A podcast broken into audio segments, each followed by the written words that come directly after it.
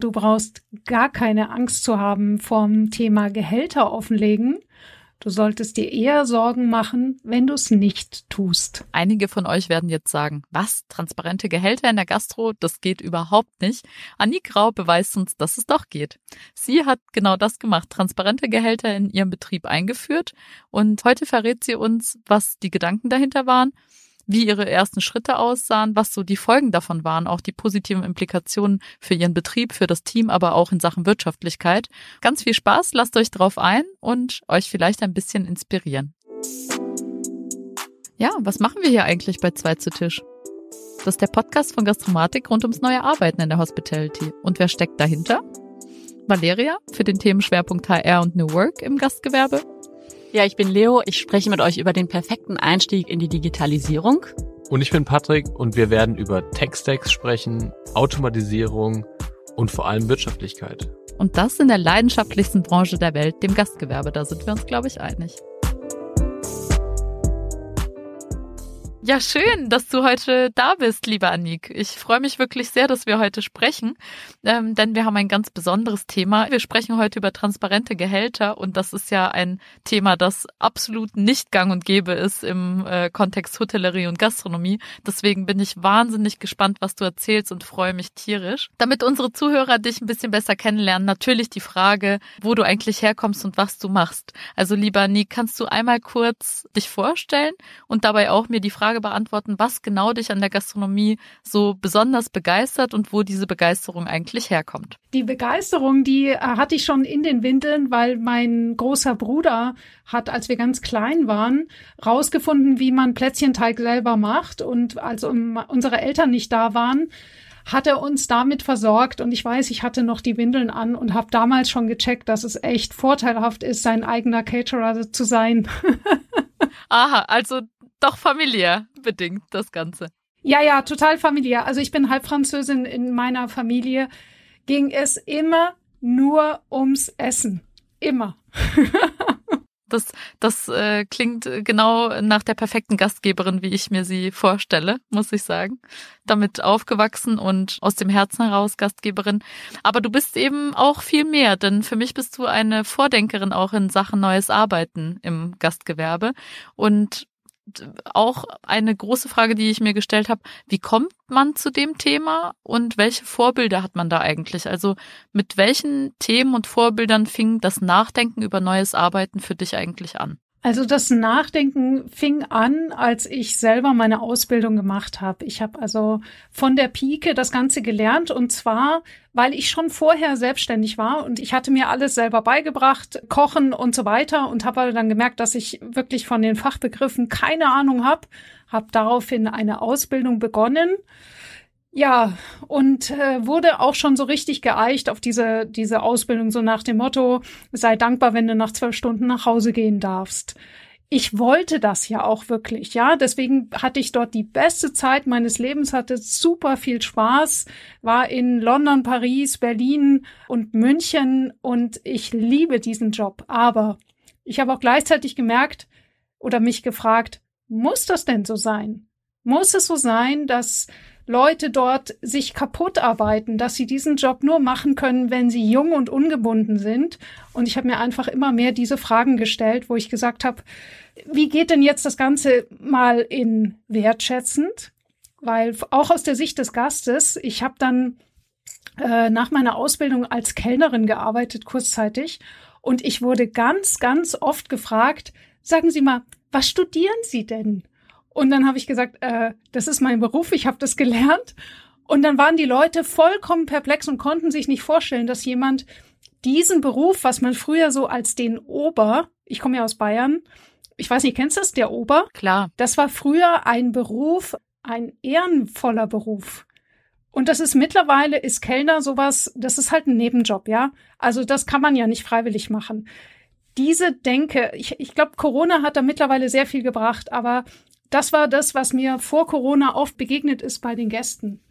Und diese Fragen habe ich mir gestellt. Wie geht es von der wertschätzender von der Seite des Arbeitgebers, aber auch wertschätzender von der Seite des Gastes? Das heißt, du hast am eigenen Leib erfahren, was es bedeutet, nicht wertgeschätzt zu werden von Seiten der Gäste primär. Was waren so für dich ganz prägende Momente äh, im Zusammenhang mit Arbeitgebern? Gab es da was? Also erst einmal, die Gäste haben mich persönlich schon wertgeschätzt, weil sie froh waren, wenn sie, wenn sie jemand hatten, der sie einfach gut bedient. Aber ja, bei den Arbeitgebern, ich weiß noch, früher war es gang und gäbe, zum Beispiel, wenn du dich für eine Ausbildung beworben hast, dann gab es ein Hotel, ich nehme hier keine Namen, die haben die Azubis erstmal ein halbes Jahr lang in die Hotellobby gestellt als Praktikum vor der Ausbildung. Und äh, dort sollten die nur die Gäste begrüßen und fragen, ob sie den Koffer tragen dürfen. Und wenn die das also ein halbes Jahr lang durchgehalten haben, dann durften sie eine Ausbildung machen. Und in diesem Betrieb war es auch so, dass Überstunden waren quasi galten als inklusive.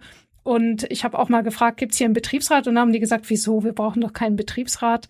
Wir haben doch die Mitarbeiterversammlung und da kannst du alles sagen, was du möchtest. Und da habe ich mir gedacht, ein Betrieb, der seinen Mitarbeitern so wenig bezahlt und dann aber gleichzeitig so viel fordert, das steht für mich nicht in einem Verhältnis. Deswegen da war dann die, die Entschlossenheit, ich möchte einen anderen Betrieb erschaffen. Ja, das ist interessant, wie hartnäckig sich das hält, dass nur die Harten sozusagen in den gastronomischen Garten dürfen und sich dort behaupten. Also das ist etwas, das haftet so stark an der Hotellerie und Gastronomie, dass man eben dieser Mensch sein muss, der das feiert, dass er 12, 13, 14 Stunden am Stück arbeitet, sich bloß nicht darüber beschweren, das auch noch äh, super toll finden zu katastrophalen Rahmenbedingungen mitunter. Ja, genau. Dieses, äh, weil ich das ertragen musste, gebe ich das jetzt weiter. Mhm. Ja, und da gibt es ja doch einige in der Branche, die es ein bisschen anders machen. Und wenn wir jetzt nochmal zu Vorbildern kommen, also wo du dann gesehen hast, ah ja, neues Arbeiten in der Gastro und Hotellerie geht, wo kam das so her? Also das hat begonnen, erstmal hatte ich dann 2019, sage ich immer so, die Schnauze voll. Äh, wir standen an einem Wendepunkt, da hätten wir die Möglichkeit äh, gehabt, alles zu kündigen und wieder angestellt zu arbeiten. Ich war damals 16 Jahre selbstständig als Gastronomin und habe einfach gemerkt, ich stoße immer an die gleichen Probleme. Zu wenig Mitarbeiter, Mitarbeiter werden krank, selber 60, 70 Stunden die Woche gearbeitet, kaum Urlaub und so weiter. Und dann habe ich gedacht, okay, es muss sich jetzt etwas grundlegend ändern. Und damit es sich wirklich grundlegend ändert, habe ich mich grundlegend geändert. Das heißt, ich habe ein Seminar besucht für Persönlichkeitsentwicklung und durch dieses Seminar also das war in meinem Fall ein NLP-Seminar, aber das ist nicht so wichtig. Dadurch habe ich neue Vorbilder kennengelernt und dort hat mir jemand Bodo Jansen die Stille Revolution den Film empfohlen. Ja, und das war's dann. Also diesen Bodo Jansen zu sehen und zu sagen, wow, da ist jemand, der in unserer Branche diese New Work Gedanken umsetzt. Da habe ich dann plötzlich gemerkt, okay, ich habe mir vorher einfach immer gesagt, dass es nicht möglich sei in der Gastronomie so etwas zu machen. Und dann sehe ich Bodo Jansen in dem Film, wie er dann alle möglichen Sachen mit seinem Team macht. Dann hatte ich dann gleich mal einen neuen Glaubenssatz parat, nämlich, das ist ja Hotellerie und für Gastronomie geht's dann bestimmt nicht. und dann habe ich mir gedacht, ach, jetzt erzähl doch nicht so einen Quatsch.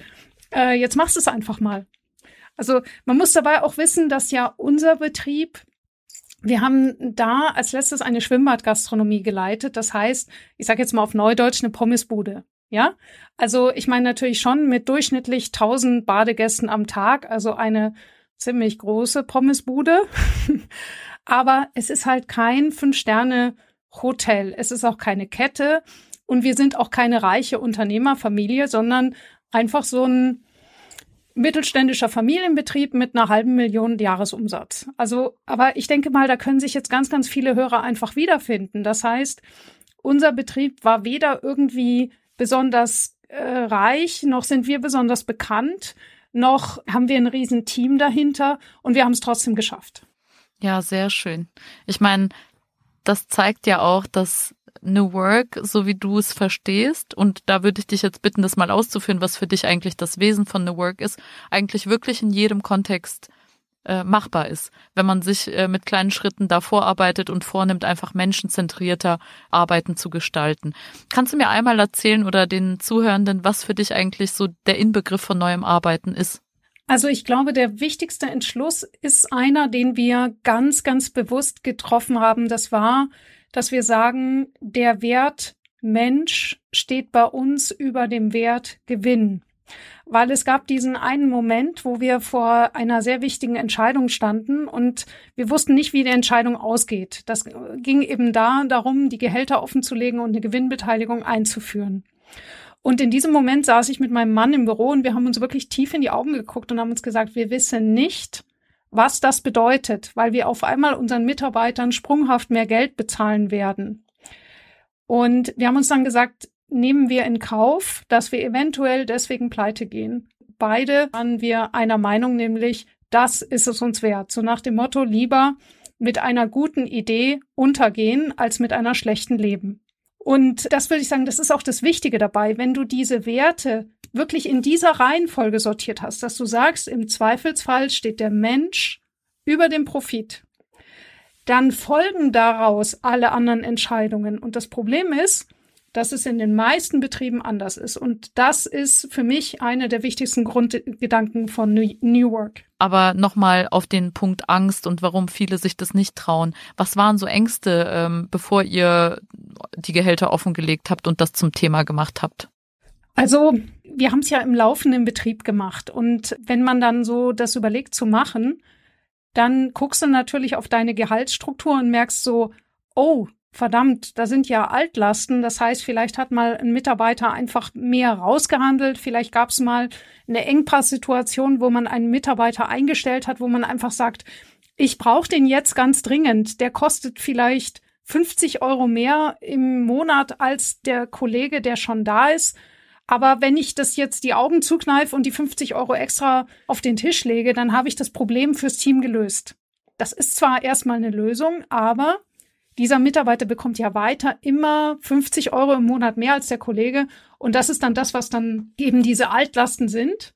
Und meine äh, nicht berechtigte Angst war eben dieses, dass es dann ein Problem darstellen könnte, wenn man das jetzt offenlegt. Ich sage jetzt im Nachhinein, und da kommen wir dann auf diese spitze These vom Anfang zurück, ich durfte sehr schnell lernen, dass das ja sowieso schon die ganze Zeit im Raum rumwabert. Das heißt, ich muss mir überhaupt keine Sorgen machen, ob irgendetwas geheim gehalten wird, weil hey, wir sind in der Gastro. Es sind total kommunikative Menschen, die quatschen den ganzen Tag miteinander. Und wenn sie nicht miteinander quatschen, dann denken sie übereinander nach. Und ich durfte feststellen, dass die Leute ganz häufig das Gefühl haben, dass der andere noch viel, viel mehr verdient, als es in der, in der Realität der Fall ist. Das heißt, wirklich, wenn ihr Sorge habt, dass da irgendwas losbricht, weil ihr die Gehälter offenlegt, würde ich nicht sagen, sondern meistens sind die Vorstellungen, das sogenannte Kopfkino der Leute, viel, viel schlimmer, wenn ihr es nicht tut. Und äh, sag mal, war das für euch dann auch der wirklich dringendste Punkt, an dem ihr ansetzen konntet, weil alles andere schon lief? Oder wieso habt ihr euch ganz konkret diesem Thema offene Gehälter gewidmet? War das irgendwie Thema unter den Mitarbeitenden, dass ihr das äh, mitbekommen habt und äh, wie du gerade ausgeführt hast, irgendwie so ganz krude Vorstellungen vorherrschten und ihr habt das als Painpoint erkannt? Oder wie kamt ihr zu dem Thema offene Gehälter konkret? sagen wir so, wir kamen durch einen anderen Eingang dazu. Mittlerweile kommen ja Firmen zu uns und sagen, kannst du uns helfen, auch bei uns die Gehälter offen zu legen. Und dann ist das wie so ein Seiteneingang zu einem großen Raum. Und wir hatten damals einen anderen Eingang. Was ich damit meine, ist mit diesem großen Raum. Egal zu welchem Eingang du reinkommst, sei es Gehälter offenlegen, sei es New Work Gedanke, sei es eben Werte wo steht der Gewinn, wo steht der Mensch. Du betrittst quasi diesen großen Raum des New Work Denkens. Und in diesem Raum stellst du dir halt Fragen so nach dem Motto, okay, wie sollen einzelne Details, wie eben zum Beispiel, wer schreibt den Dienstplan? Ja, wie soll das geregelt werden? Eben, wer entscheidet über Gehälter? Dann zum Beispiel auch, Wer entscheidet darüber, dass wir eine Person einstellen oder wer entscheidet, dass wir diese Person kündigen? Das sind Punkte, die ich dadurch anders entschieden habe, ganz konkret. Vorher habe ich natürlich ganz klassisch Mitarbeiter eingestellt, mit denen Gehalt verhandelt. Dann, wenn ich unter Druck war, ließ ich mich unter Druck setzen. Und dann kamen halt solche, solche Probleme zustande, wie, dass dann plötzlich jemand herumlief, der mehr verdiente als jemand anderes, ja. Nur weil er lauter geschrien hat. Was ich dann gemacht habe, ist, dass ich die Mitarbeiter habe entscheiden lassen. Ich hatte damals, war mir noch gar nicht bewusst, wie viele Vor Vorteile das hat, weil wenn ich jetzt zum Beispiel ganz, ganz dringend einen Koch suche und normalerweise würde ich jetzt also so einen Koch finden und der kostet aber jetzt dummerweise ein bisschen mehr, als ich eingeplant habe und als die anderen verdienen. Ja, dann normalerweise, wie gesagt, löse ich das Problem, ich bewerfe es mit Geld und stelle die Person ein. Jetzt aber habe ich das so geändert, dass ich gesagt habe, grundsätzlich entscheidet das das Team. Das heißt, das Team führt mit mir zusammen jemand davon das Bewerbungsgespräch. Ich sage den Leuten, diese Person möchte so und so viel verdienen. Seid ihr bereit? Wollt ihr das? Wollt ihr, dass hier jemand reinkommt, der unseren aktuellen Schmerz löst? Sprich, wollt ihr frei haben zu Weihnachten? Dann stellen wir diese Person ein Bedeutet aber auch, dass diese Person mehr verdient als du. Ist es okay für dich? Und dann entscheidet der Mitarbeiter. Und die Mitarbeiter haben dann natürlich auch gesagt, nee, machen wir nicht. Wir wollen nur jemand, der genauso viel verdient wie wir und der bereit ist, das zu akzeptieren. Also das heißt, danach fühlt sich dieser Engpass ganz, ganz anders an für die Mitarbeiter, weil sie, sie tragen ihn bewusst mit. Er wird nicht über ihrem Rücken quasi ausgetragen, sondern sie nehmen dieses Problem selber in die Hand. Das ist insgesamt, würde ich sagen, ist dieser, was ich so nenne, der Raum des New Work. Das ist dieser Wechsel von, dass wir ständig an dem Mitarbeiter ziehen, ist ein Wechsel hinzu, dass wir den Mitarbeiter ihm die Möglichkeit geben, etwas zu geben, also Bodo Jansen sagt es ja auch, dieses Angestellter, das ist ein fürchterliches Wort. Was du da sagst, ist total spannend, weil im Grunde, was ihr gemacht habt, ist, ihr habt eure Teammitglieder empowered und zwar dahingehend, unternehmerische Entscheidungen mitzutragen, auch die Mechanismen dahinter zu verstehen und dadurch äh, durch so einen dezentralen und auf Augenhöhe sich bewegenden Ansatz dahin die Entscheidungsfindung zu verlagern, wo sie dann auch einen Impact hat, wo sie dann auch fühlbar ist. Und wie du sagst, dann kann man mit den Konsequenzen dieser Entscheidung, wenn man sie denn selber getroffen hat, ganz anders leben und umgehen. Und das ist finde ich eine ganz, ganz tolle Form der unternehmerischen Denke. Denn ich glaube, nur so geht es, wenn man wirklich mit dem Team auf Augenhöhe so arbeiten will, dass sich alle gut eingebunden fühlen und auch selbstwirksam sind. Genau. Also erstmal dazu zwei verschiedene Sachen. Das am Anfang dieses Prozesses stand wirklich meine persönliche Weiterentwicklung, dass ich nämlich in diesem Seminar saß, zwei Wochen lang und mir quasi innerlich alles um die Ohren flog. Also da sind dann Glaubenssätze zusammengestürzt. Es hat total lustig. Ich habe zwei Wochen lang nur gelacht, äh, manchmal mit oder ohne Tränen. Ähm, hat also total gut getan auch. Also es macht richtig Spaß, sich zu verändern. Aber das ging echt an die Substanz. Und danach wurden mir, habe ich vieles anders gesehen, was ich vorher für in Beton gegossen gehalten habe. Das heißt, das Wichtigste dabei ist, dass wir, wie Bode Jansen ja auch sagt und Anselm Grün, dass wir in die Selbstführung gehen. Ich sage immer, wir, wir beschäftigen uns morgens wahnsinnig viel damit, uns die Haare hübsch zu machen und uns irgendwie zu schminken. Also das heißt, fünf Minuten Haare, fünf Minuten schminken oder Gott noch länger. Aber was machen wir eigentlich mit diesem kleinen Zwischenraum dazwischen? Ja, dieser kleine Zwischenraum, der dazu führen soll, dass wir logisch entscheiden können, dass wir strategische, wichtige Dinge festlegen, was tun wir eigentlich für diesen Zwischenraum, genannt das Gehirn. Und äh, das ist das, was ich halt meinen, äh, meinen Beratungskunden als erstes beibringe, ist dieses Thema, okay, du brauchst eben dieses Achtsamkeit, was ist das eigentlich? Und was hilft dir das für den Betrieb? Also, dass du nicht mehr wie ferngesteuert von irgendwelchen Impulsen durch die Gegend rennst, sondern dass du halt anfängst, deine eigenen Ängste wahrzunehmen ich habe immer gedacht, ich bin eine mutige Frau. Und mir haben das auch nach außen alle Leute gesagt. Und dann kam ich in dieses Seminar und der Trainer, Marc Plätzer, der sagte so, also Annik, du bist so voller Ängste. Und ich so, Hä, was? und das erstmal an sich zu spüren. Wann bin ich angstgesteuert? Und wenn einem das dann durch Training bewusst wird, dann fangen an, die Entscheidungen wirklich interessant zu werden. Und also das ist das, dass wir als Unternehmer, um in so einem, äh, da neue Wege, Wege zu gehen, wir brauchen eine ganz, ganz intensive Wahrnehmung. Und äh, bezüglich der Effekte und dieser Selbstwirksamkeit ganz, ganz viel haben wir nicht gewusst, was da passiert. Also wir haben zum Beispiel den Mitarbeitern gesagt, okay, wir führen jetzt also auch eine Gewinnbeteiligung ein. Und äh, einen Tag später kamen die Mitarbeiter zu uns und sagen, ja, okay, dann wollen wir jetzt auch den Dienstplan selber schreiben. Und das war zum Beispiel etwas, das hätte ich früher dann ausgebremst, hätte irgendwas erzählt, warum das jetzt nicht geht und, äh, und schwierig. In dem Fall habe ich dann meine Ängste wahrgenommen, habe die innerlich verarbeitet und habe den Dienstplan freigegeben, habe aber auch mir selber klare Grenzen, also dass ich nicht dann plötzlich immer einspringen muss, bloß weil jemand vergessen hat, jemanden einzutragen, sondern habe ich gesagt, okay, dann seid ihr auch diejenigen, die dann eben einspringen. Und dann haben die gesagt, ja, ist okay.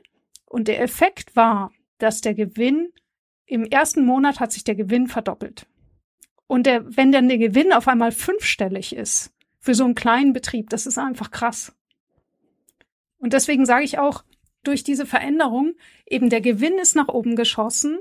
Die Leute haben auf einmal, wie du sagst, wirklich unternehmerische Entscheidungen getroffen und meine eigene Arbeitsbelastung ist total nach unten gegangen. Ich hatte auf einmal nichts mehr zu tun. Diese Ausführung von dir, die bringt mich sehr stark nochmal auf den Gedanken, das wabert nämlich bei uns gerade hier so durchs Unternehmen, wie man wirklich diese Ebene von Skin in the Game oder Betroffenheit auf eine gute und angenehme Weise ins ganze Unternehmen oder ins ganze Team bringen kann. Also wie fühle ich in einer positiven Weise Betroffenheit? Nicht, dass ich irgendwie darum fürchten muss, ich verliere meinen Job oder ähm, ich kriege irgendwelche Gehaltskürzungen, sondern wie aktiviert man Menschen wirklich eben unternehmerisch zu denken, Verantwortung wahrzunehmen und das dann auch im täglichen zu leben. Das ist auf jeden Fall eine, eine Frage, die bei der Führung anfängt, dass dieser Raum erstmal gegeben ist, so wie das bei euch der Fall ist.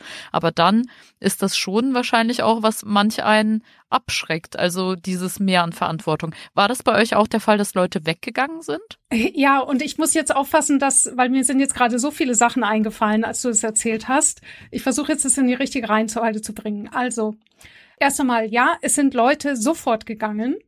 Und zwar schon in der ersten Woche, nachdem ich aus dem Seminar zurückkam. Aber ich habe im Seminar schon überlegt, okay, ich, ich möchte in eine gewisse Richtung gehen. Wer, denke ich, geht da mit und wer nicht. Und das war irgendwie schon klar. Und das Witzige war, ich habe mit denen in der ersten Woche noch nicht mal darüber gesprochen, was ich vorhab. Aber es ist dieses Ding, dass ich glaube, es wird in der Zukunft noch viel mehr, also messbar werden, wie stark sich eine Atmosphäre im Raum verändert, je nachdem, wer dort anwesend ist. Also kennst du vielleicht, wenn keine Ahnung, also ich habe schon mal erlebt, weißt du, wenn irgendjemand den Raum betritt und gefühlt sinkt die Temperatur um zwei Grad. Oder jemand kommt rein, da sagt man, bei dir scheint immer die Sonne, ja. Das ist ja nicht nur so dahingesagt, sondern das hat eine irre Wirkung. Das bedeutet, ich kam dahin mit neuen Gedanken und neuem Mindset und zwei Leute haben die Kündigung eingereicht. Direkt. Und das ist gut, dass wenn man so etwas macht, das ist wie so eine tektonische Plattenverschiebung. In dem Moment hast du dann da auch keine Angst mehr vor, weil du weißt, was du da tust. Das ist ein vollkommen neues Gefühl. Bei diesem Thema wie hast du es gesagt, eine Betroffenheit erzeugen. Wir haben also dann so angefangen, wie gesagt, ich habe am Anfang ganz viel nur an mir selber gearbeitet. Das heißt, ich habe jeden Tag angefangen zu meditieren. Ich habe angefangen, ganz viel inspirierende Hörbücher zu hören von eben über NLP, Alexander Hartmann, Bodo Jansen, das waren so meine Vorbilder. Und dann habe ich angefangen mit einem ganz kleinen Kernteam von Leuten, wo ich wusste, die sind motiviert und die werden sehr wahrscheinlich davon begeistert sein. Ich finde, das ist einer der wichtigsten Tipps. Wie gesagt, dieses erstmal für sich selber klar werden, erstmal die Selbstführung machen. Bodo Jansen hat das ja auch gemacht, erstmal ins Kloster. Ich glaube, sehr lange, ja, anderthalb Jahre oder so. Ja, ich, bei mir waren es nur ein paar Wochen, aber ja, und dann eben mit einem kleinen Team und dort so ein bisschen austesten. Und das ist dann wie so eine, das strahlt. Also ich glaube, dieses ganze New Work hat viel weniger mit Reden schwingen zu tun, als wir denken, sondern es ist viel mehr, viel mehr sein, viel mehr präsent sein, viel mehr zuhören. Ja, Man kann es schwer beschreiben. Wenn man es einmal erlebt hat, dann weiß man es. Also wenn ich dich erlebe, weiß ich auf jeden Fall, wovon du sprichst. Ich glaube ganz fest auch daran, dass sich so eine Energie überträgt. Also selbst wenn wir jetzt hier remote zueinander gefunden haben und nicht in einem Raum sind, ich finde, das ist total ansteckend und inspirierend.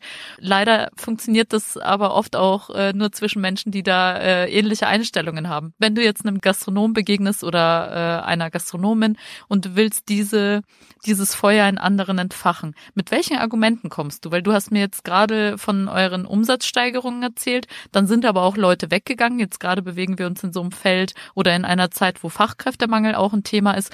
Gab es auch so positive Implikationen in die Richtung, dass äh, neue Menschen zu euch gekommen sind, die genau dieses Mindset mitbrachten? Also erst einmal, ich möchte gar niemanden begeistern, weil es nicht funktioniert.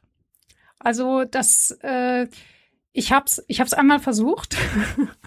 Und zwar habe ich privat, ich weiß noch, das war im Seebad, wir, äh, hat eine Freundin ihre Nachbarin mitgebracht und wir saßen dann im, im Bikini da am Strand. Und dann frage ich so die Freundin, was, was macht sie denn so? Und dann sagt sie, also sie ist die überregionale, deutschlandweite Entscheiderin in Bezug auf Human Resource Strategie von Siemens oder irgend sowas. Und habe ich mir gedacht, wow, cool, jetzt rede ich mal mit so einer Person, dann kann ich doch jetzt mal mit ihr über das Thema New Work und Gehälter offenlegen diskutieren. Hab also da total enthusiastisch angefangen. Und sie hat nur mich angeguckt und meinte nur so ganz trocken, what's in for me? Und ich so, äh, wie bitte? Sie so, what's in for me? Warum sollte ich mein Gehalt offenlegen? Was habe ich davon, wenn andere mein Gehalt erfahren? Und das war so, so, ich, ich war in dem Moment total platt, aber mir wurde eines klar, dass ich sage, es gibt zwei Gründe, warum ich niemanden darüber, davon begeistern will. Ich kann nur Leuten Mut machen. Der eine Grund ist der, wenn es Leute machen, die das Wertesystem in einer anderen Reihenfolge haben, das heißt, dass immer noch der Profit und der persönliche Profit über dem Menschen steht, dann wird das nie reinpassen, dann wird es nie funktionieren. Und, und es wird auch direkt gefährlich, wenn zum Beispiel jemand sagt, wow, wir können damit den Gewinn verdoppeln, die hat damit den Gewinn verdoppelt oder, oder was auch immer man sich dann darunter vorstellt, dann wird das gefährlich. Und das spüren die Mitarbeiter. Dann wird es so eine hohle Geschichte wie in einem Betrieb, wo man dann eben diesen berühmten Kickertisch reinstellt. Das zweite ist, dass wenn jemand immer noch die Glaubenssätze hat, dass dies und jenes dann wird derjenige auch Beweise finden, dass es nicht funktioniert. Also das habe ich ja auch bei mir gemerkt. Ich hatte so einen Schmerz, dass ich sage, ich habe 16 Jahre lang versucht, eine gute Chefin zu sein. Und es hat 16 Jahre lang ist es, hat es nicht richtig funktioniert, dass ich einfach gesagt habe, ich will entweder ganz oder gar nicht. Also ich war so vollkommen bereit, mich da auf was Neues einzulassen. Ja, hätte ich bei jedem zweiten Ding ja aber gesagt, dann. Pff. also ich nehme mit, Überzeugungsarbeit ist verloren, wenn die Menschen, mit denen du sprichst, sehr ego-getrieben sind. Dann sind das einfach sehr strategisch denkende Menschen. Und seltenstenfalls treffe ich jemanden, der sagt, Menschen stelle ich an erste Stelle und alles andere kommt danach. Also das ist ein Paradigmenwechsel, der jetzt gerade sich vollzieht. Ich glaube aber, so ein Gespräch wie jetzt mit dir zu hören und andere äh, Meinungen dazu und äh, Einstellungen dazu zu konsumieren sozusagen, die bringen einen auf neue Gedanken. Und vielleicht ist das ja jetzt hier die Initialzündung für die eine oder andere, die zuhört oder der zuhört, äh, loszulegen. Was hättest du noch für einen Tipp, ähm, wenn man sich für das Thema interessiert? Also du hast jetzt schon ein paar Podcasts und so genannt, Bücher, Filme. Wie legt man da los? Vielleicht auch in Austausch mit dem Team oder würdest du sagen, dass wirklich dieses in Selbstführung gehen und Reflexion gehen? Also ich bin ja Gastroberaterin und ich war gar nicht draufgekommen, zu diesem Thema zu beraten, aber es haben mich dann auf einmal, hat mich ein Biohof angerufen und hat gesagt, wir wollen das auch, könnt ihr uns dazu beraten? Und daraufhin habe ich mal recherchiert, gibt es denn überhaupt Firmen in Deutschland, die das gemacht haben? Ich bin sehr gut vernetzt und ich habe 6000 Unternehmen in Deutschland gefragt und ich habe exakt null Antworten bekommen. Also es mag vielleicht irgendwelche Startups geben, die das machen, aber meine Vorgabe war, hast du es im laufenden Betrieb gemacht und hast du ein richtiges Unternehmen, jetzt nicht nur, also so fünf Studenten gründen irgendwie was zusammen oder so. Und da kam überhaupt keine Antwort. Und äh, seitdem sage ich, okay, wenn dieses Thema immer noch so ein Tabuthema ist in Deutschland, dann ist es einfach wichtig, dass ich darüber spreche. Und was ich merke dann bei den Beratungen ist, dass wir die Leute natürlich erstmal vorbereiten müssen. Es ist natürlich, also bitte, bitte nicht einfach Gehälter offenlegen, so nach dem Motto, dann nehme ich das schwarze Brett und sage, so, jetzt alle mal herhören, klatsch, hier hast du, und jetzt gehen wir in die Mittagspause. Also da sind ja auch rechtliche Dinge zu beachten. Du darfst nicht einfach die Gehälter offenlegen. Klar, und ähm, es gibt, wie du sagst, äh, auch wirklich gar nicht so viele Unternehmen. Also ich wüsste jetzt auch ähm, nicht wahnsinnig viele Beispiele, wo das umgesetzt wurde. In manchen Fällen gibt es dann Teams, die sich mit irgendwie, ich sag mal, relativ komplexen Formeln, die das dann äh, unterstützen, das transparent machen, äh, aufdröseln. Äh, mir fällt gerade leider das Beispiel des Unternehmens nicht ein, das ich kürzlich recherchiert habe, aber da fand ich zumindest den Ansatz gut, zu sagen, äh, wir machen auch für alle ähm, ersichtlich, was fließt denn da so ein in die Entscheidung? Und ja, so, so kann es gehen. Aber ihr habt jetzt keine Formel oder dergleichen, sondern ähm, ihr habt einfach personenbezogen das transparent gemacht und das zum Ausgang oder zur Grundlage der weiteren Entscheidungsfindung gemacht. Also du meinst jetzt in der Beratung?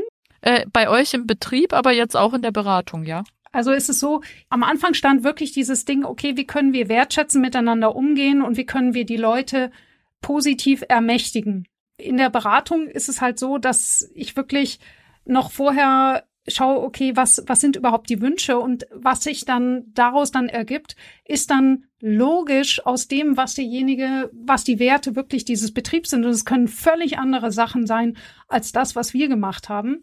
Wir haben ja dann zum Beispiel auch, kamen dann darauf, dass die Mitarbeiter die Gehälter füreinander verhandeln.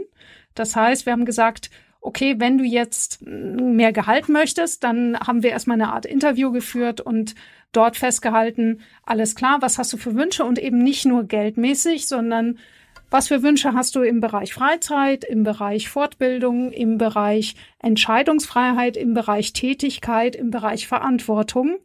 Und wie gewichtest du diese einzelnen Dinge? Deine Wünsche und natürlich, wie viel Gehalt wünschst du dir, wenn du einfach eine Zahl sagen darfst. Dann haben wir bei den Mitarbeitern insgesamt ein Budget festgelegt. Und das ist halt das Wichtige, weil wenn ein Budget festliegt, dass man sagt, wir teilen jetzt den Kuchen auf, dann ist es nicht mehr dieses, wer am lautesten schreit, sondern dann wird plötzlich klar, wenn ich sage, ich möchte ein möglichst großes Stück, bedeutet, dass jemand anderes ein kleineres bekommt. Und all das spielt dann so hinein und dieses Gehälter füreinander verhandeln das hat mir persönlich besonders gut gefallen, weil gerade in der Gastronomie hat man so viele verschiedene unterschiedliche Sachen, ja. Wie soll man denn das Gehalt vergleichen von einem Küchenchef, der immer abends und am Wochenende dasteht, im Vergleich zur Frau im Büro? Wenn die gleich viel verdienen, die haben ja vollkommen andere Arbeitssituationen. Die Frau im Büro, die kann entscheiden, wann sie kommt und geht. Der Küchenchef kann das nicht unbedingt, ja. Schon gar nicht abends und so weiter. Und, und deswegen haben wir dann gesagt, wir machen es füreinander, weil dann ist es nämlich gekommen, dass genau diese Bürofrau hat für den Küchenchef ein wesentlich höheres Gehalt herausgehandelt. Und dann haben wir gesagt, boah, das ist aber jetzt viel mehr, als du verdienst. Dann hat sie gesagt, ja, das finde ich auch völlig in Ordnung, weil für mich ist das freie Wochenende viel mehr wert. Das war jetzt nochmal eine super Ausführung. Vielen Dank, weil das, glaube ich, sehr konkret macht, wie ihr da äh, vorgegangen seid und auch vielleicht doch äh, auch wieder als, als Idee anderen dienen kann, wie sie da vorgehen können. Ich rephrase jetzt nochmal meine Frage von vorhin, weil das so lang war. Also vor deiner Antwort, die du jetzt gerade gegeben hast, würde ich dann die Frage einschieben, ja, und wie geht ihr das ganz konkret an? Also wie sah das bei euch im Betrieb aus und wie äh, macht ihr das auch im Kontext der Beratung? Was sind da so die Modelle und Schritte, die man geht, wenn man ähm, ganz konkret über das Offenlegen der Gehälter nachdenkt? Also ganz konkret ist erstmal, dass wir die Leute informieren über die rechtliche Lage und äh, dann legen wir erstmal fest, okay, wie viel Geld ist überhaupt im Raum? Dass die Leute sich bewusst werden, wie viel will ich denn überhaupt freigeben? Was für ein Modell will ich denn fahren? Was ist denn den Mitarbeitern wichtig? Was haben wir denn da für eine Konstellation? Und dann geht es sehr, sehr schnell ins Detail. Wir haben da schon gemerkt, zum Beispiel bei einer Beratung, dass allein im Vorgespräch haben sich dann so viele Differenzen innerhalb des Führungsteams ergeben, dass man dann merkt, okay, wir dürfen vollkommen woanders anfangen. Deswegen sage ich, Das Thema Gehälter offenlegen ist ein Seiteneingang. Das ist so, wie wenn du zum Arzt gehst und sagst, ich habe Kopfschmerzen und dann äh, stellt sich raus, du hast eine Hüftfehlstellung. Ja, super spannend. Also wir sind leider mit der Zeit schon fast am Ende ähm, und ich könnte mit dir noch mindestens zwei Stunden weiter über dieses Thema sprechen. Also an der Stelle der Hinweis, wenn das Thema interessant ist, wir können da auch gern noch irgendwie Follow-up was machen, vertiefend oder einen Blogartikel veröffentlichen. Ich habe auf jeden Fall Lust, mit dir darüber weiter zu sprechen und darüber nachzudenken. Wir können dann nämlich sprechen über das Thema Diebstahl. Verhalten von Mitarbeitern und so weiter. Daraus hat sich nämlich eine Folge ergeben. das ist ein längeres Thema. Okay, ja, ich, ich merke schon, wir haben Futter. Und ähm, um aber jetzt für den Moment erstmal einen Abschluss zu finden, du hast ja jetzt ganz viel über Bodo Jansen gesprochen und äh, hast dich von ihm inspiriert gefühlt und zufällig sprechen wir bald im Podcast mit Bodo Jansen. Also der nächste Termin, der ansteht, ist mit ihm. Welche Frage würdest du ihm gern mitgeben? Ja, also lieber Bodo, erstmal möchte ich dir ganz, ganz dolle danken. Wirklich, du hast mein Leben und das meiner Mitarbeiter und meiner Familie verändert. Und ja, ich möchte gerne wissen, was, wie würdest du New Work in der Gastronomie erklären? Was ist das für dich in der Gastronomie? Die Frage nehmen wir dem Bodo mit und ähm, die muss er beantworten. Vorher lasse ich ihn nicht raus aus dem Ganzen. und es hat mir wirklich wahnsinnig viel Spaß gemacht mit dir. Vielen, vielen Dank. Ähm, es muss mehr Menschen wie dich geben. Da bin ich wirklich ganz fest der Überzeugung. Und danke, dass du mit deinem Beispiel äh, ein Leuchtturm bist in der Branche, muss man ganz klar so sagen. Danke, danke für die Einladung. Es ist wirklich toll, dass ich hier darüber sprechen durfte. Und wie gesagt, da gibt's einen Nachschlag. Vielen Dank auf jeden Fall, dass du da warst, dass ihr dabei wart. Und bis zum nächsten Mal bei zwei zu Tisch. Viele von euch werden jetzt sagen, ganz schön mutig, was Anik da gemacht hat. Sie selbst hat da die Perspektive, ganz schön wagemutig und auch riskant, keine neuen Wege zu gehen. Denn wir alle wissen, wir haben ein immenses Problem mit der Frage, wie wir Menschen für die Branche begeistern können. Und ihr Weg führt da über mehr Selbstbestimmung und mehr Verantwortungsübernahme. Das Mittel der Wahl ist das transparente Gehalt, aber es gibt ja noch viele andere Beispiele. Sie sprach auch von Gewinnbeteiligung, von der Möglichkeit auch an personellen Fragen und Entscheidungen teilzuhaben. Und im Grunde ist das immer die Frage, was am besten zu eurem Team passt und was die beste Eintrittstür in die Frage ist, wie man neues Arbeiten gestaltet. Also lasst euch gerne inspirieren von dieser Folge, von anderen zwei zu Tisch folgen. Wir hoffen, ihr konntet was mitnehmen. Und wenn ihr jetzt ein Beispiel habt für einen Betrieb, wo das ähnlich oder eben ganz katastrophal anders lief, dann schreibt uns gerne an zwei zu Tisch gastromatik.de. Auch diese Geschichten müssen natürlich erzählt werden, auch Fuck-ups und äh, ja, einfach Beispiele, wo es nicht so positiv lief, damit wir daraus lernen können. Ansonsten teilt gerne die Folge, besprecht sie mit euren Kolleginnen und Kollegen, Freundinnen und Freunden, lasst uns Sterne da und schaltet natürlich wieder rein, wenn es heißt, zwei zu Tisch mit Bodo Jansen. Bis ganz bald.